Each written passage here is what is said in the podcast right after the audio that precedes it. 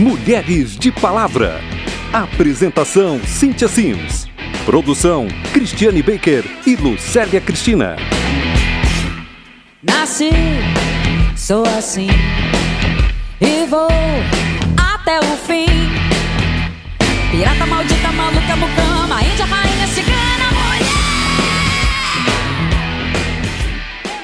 A forma como utilizamos a linguagem reforça os estereótipos e preconceitos de gênero. Menino não chora. Menina tem que ser delicada. O homem tem que ser provedor da casa, né? Toda mulher tem instinto maternal. No programa de hoje, a gente vai ouvir especialistas destrincharem o conceito de gênero que vem sendo refinado por cientistas sociais do mundo todo. A filósofa francesa Simone de Beauvoir foi uma precursora dos estudos de gênero, com o seu livro O Segundo Sexo, lançado em 1949, onde ela afirmava: Não se nasce mulher, torna-se. Com isso, a autora fazia pela primeira vez a distinção entre o sexo biológico e os papéis aprendidos socialmente. O sexo de uma pessoa é definido biologicamente, ou seja, no DNA de uma mulher existem dois cromossomos X que dão origem aos seus órgãos sexuais, enquanto o corpo do homem carrega os cromossomos XY. Todas as demais diferenças que se atribuem a mulheres e homens, como a sensibilidade, a delicadeza, a fortaleza e a independência, são culturais e, portanto, aprendidas. Por isso, pesquisadoras como a antropóloga feminista Ana Laura Lobato afirmam que o gênero é uma construção cultural e histórica. As mudanças culturais, elas são sempre é, lentas, né? Assim, a própria ideia de sexo, essa ideia de sexo que a gente tem hoje, como sendo é, radicalmente dividida entre homem e mulher, né? Ela também é, do ponto de vista da história da humanidade, ela também é recente, ela data do século XIII, XIV para cá, né? Com a mudança na própria desenvolvimento da medicina, sobretudo da anatomia. Um exemplo muito simples de estereótipo de gênero é a escolha de roupa azul ou rosa para os bebês. Ninguém veste o menino bebê de cor de rosa, né? Mas o jornal inglês The Guardian descobriu que em 1914 eram os meninos que vestiam roupas cor-de-rosa. As coisas foram mudando ao longo do século 20 e só na década de 80 é que o rosa se tornou exclusividade das meninas.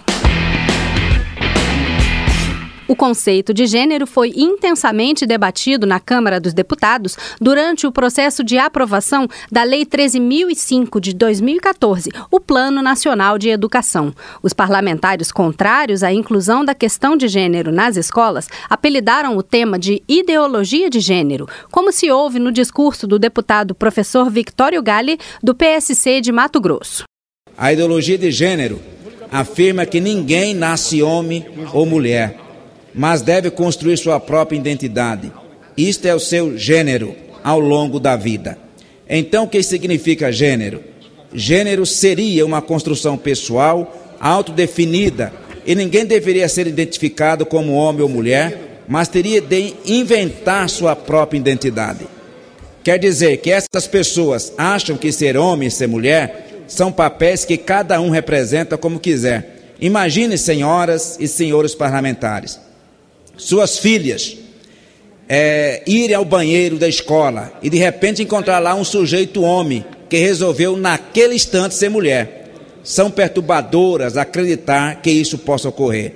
É isso e mais o que está por trás dessa ideologia de gênero. Para a antropóloga Ana Laura Lobato, os parlamentares que falam em ideologia de gênero estão mal informados sobre o que é o próprio conceito de gênero.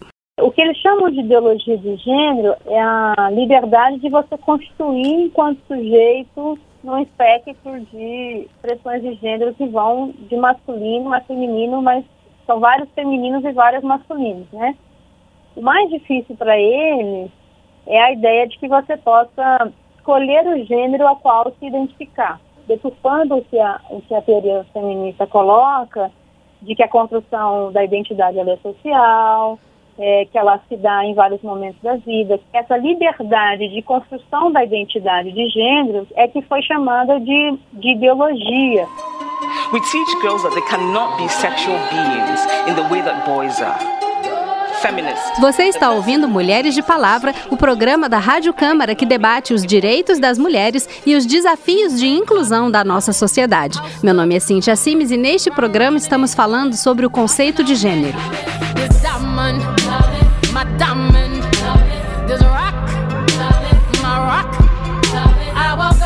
A cantora americana Beyoncé se tornou uma das porta-vozes do feminismo a partir da música Flawless. Na letra, a cantora encoraja as mulheres a sentirem-se perfeitas desde sempre.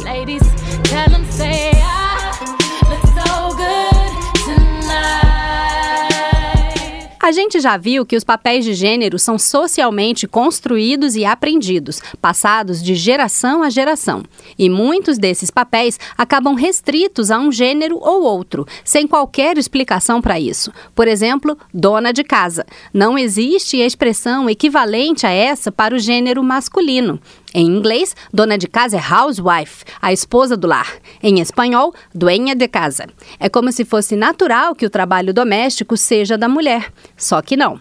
Em comissão geral na Câmara dos Deputados, a subprocuradora-geral da República, Débora Duprá, lembrou do conceito de contrato social, que é usado pelas ciências humanas há mais de 300 anos e ajuda a explicar essa naturalização de um papel social que não tem motivos para ser exclusivo das mulheres. Então, o contrato social, ele já inicia com uma divisão entre é, justiça e boa vida, que vai dar origem a uma série de outras divisões entre público e privado, né? Entre é, o, o público é o espaço do homem, o privado é o espaço da mulher. O público é o espaço da razão, o privado é o espaço da emoção temos aí a mulher condenada ao espaço doméstico e nesse comportamento sempre é, delicado, sempre submisso, sempre sujeita a essa atuação masculina em seu favor. O retrato das desigualdades de gênero e raça é um estudo do IPEA, Instituto de Pesquisa Econômica Aplicada, com base em dados coletados pelo IBGE. No último retrato divulgado este ano, revelou-se que as mulheres trabalham em média sete horas e meia a mais que os homens por semana e que mais de 90% delas realizam atividades domésticas, enquanto apenas 50% dos homens contribuem para esse trabalho. Mas a socióloga Maria Betânia de Melo Ávila, pesquisadora do Instituto SOS Corpo, vai além.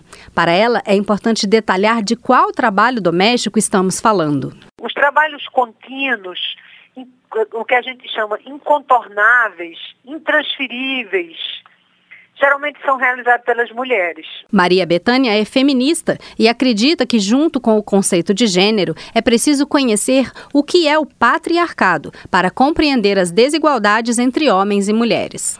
O patriarcado nessa sociedade que nós vivemos, nós podemos dar uma definição muito simples, quer dizer, são os homens que dominam todos os sistemas de poder dessa sociedade.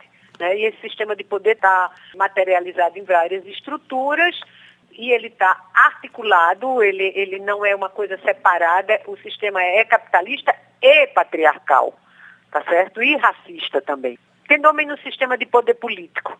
Os homens.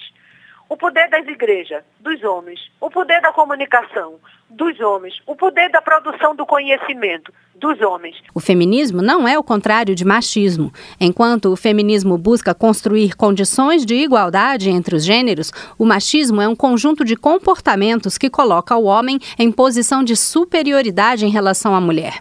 A filósofa Márcia Tiburi, professora da Unirio, explica o conceito de feminismo em termos bem simples.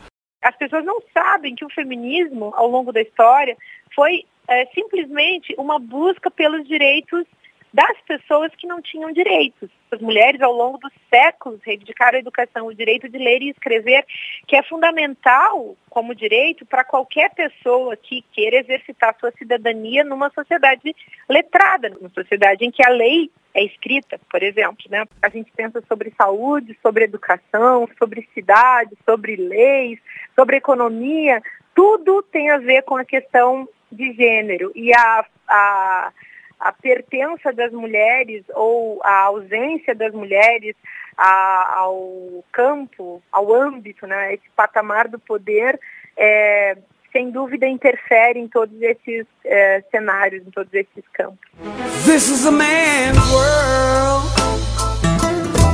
Documentário She's Beautiful When She's Angry conta a história do movimento feminista dos Estados Unidos nas décadas de 60 e 70. Está disponível com legendas em espanhol pelo YouTube ou em português no Netflix.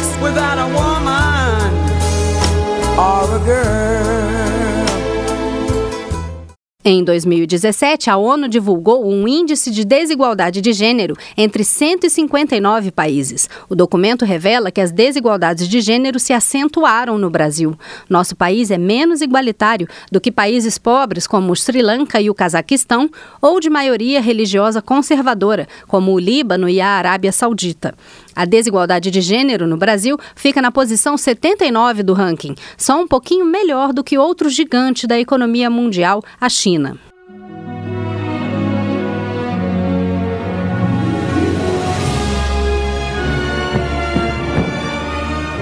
As princesas da Disney estão cada vez menos delicadas, passivas e submissas. Desde o início dos anos 80, elas também não estão mais presas a um final feliz com um príncipe ao seu lado estão se tornando cada vez mais intelectuais, como a Bela de A Bela e a Fera, guerreiras, como a chinesa Mulan e a celta Merida, aventureiras, como a europeia Rapunzel e a polinésia Moana. O que está acontecendo no maior estúdio de animação do mundo é reflexo de mudanças cobradas pela sociedade, e a palavra-chave aqui não existia na língua portuguesa, mas foi adaptada há cerca de 20 anos como empoderamento. O empoderamento inclui a participação total das mulheres em todos os campos sociais e o acesso em condições de igualdade aos recursos econômicos, como terra, crédito, ciência e educação.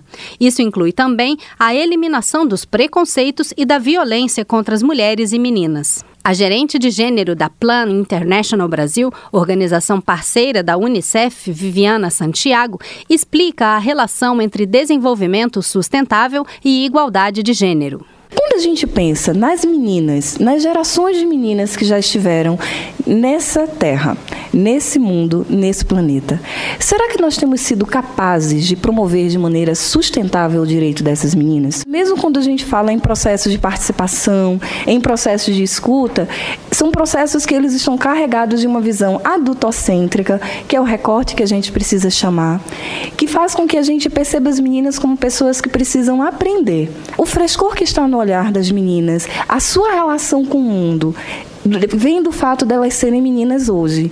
E isso nós, pessoas adultas, não temos mais. Imagina a potência que a gente desperdiça quando a gente pensa que a gente só tem a ensinar.